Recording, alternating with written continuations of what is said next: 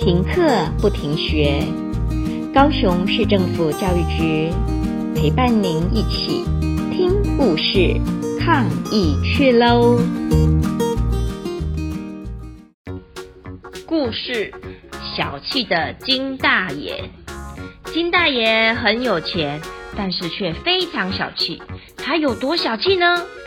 有一天，金大爷的葡萄园大丰收，找了村民来帮忙采收葡萄。大家辛苦采收完之后，金大爷拿出一串葡萄说：“呵呵呵，来来来，我请大家吃葡萄。”大家开心的排队领葡萄，可是每个人只领到一颗葡萄。什么？居然只给一颗葡萄？金大爷真的太小气了！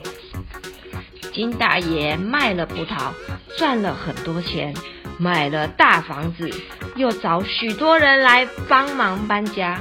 搬完家之后，金大爷煮了一锅红豆汤。呵呵呵，来来来，大家辛苦了，快来喝红豆汤，每个人都有一碗红豆汤哦。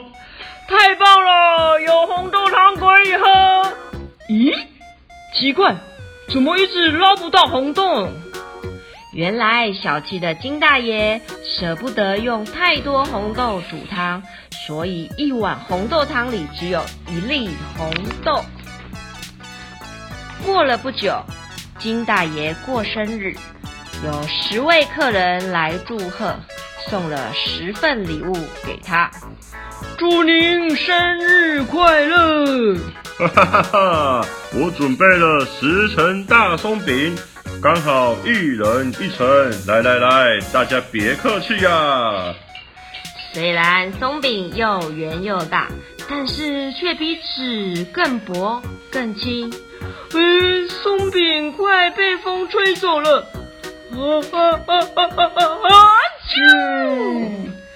有人打了一个大喷嚏，竟然把松饼吹破了一个大洞，大家气呼呼的离开了。嗯，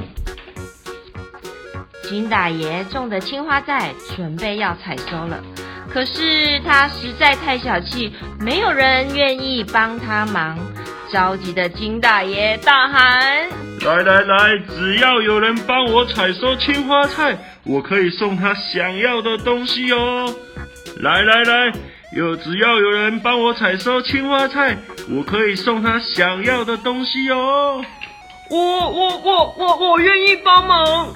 年轻人，你想要什么东西呢？我只要你分我一块农田，一张牛皮大的农田就好喽。金大爷看到年轻人手上的小块牛皮，觉得自己占到了便宜。没问题，连农田里的青蛙菜都可以一起送给你。哦，太好了！我想把我要的农田围起来。年轻人拿出一把剪刀，把牛皮剪成一条一条的细绳子。咦？你在做什么啊？年轻人把一条一条的绳子打结并接起来。呃，我要用这条细细长长的绳子将整片农田都围起来。嗯，好了，呵呵，这就是我要的农田。您说？连农田里种的青花菜都可以送给我，这里有一、二、三、四、五，五百。呃，这五百颗青花菜通通都是我的。哎呀，年轻人，你真是太聪明了！小气的金大爷没了田也没了菜，心里真是后悔极了。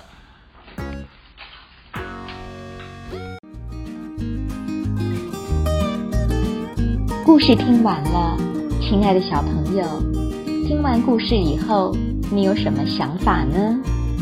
可以跟你亲爱的家人分享哦。欢迎继续点选下一个故事。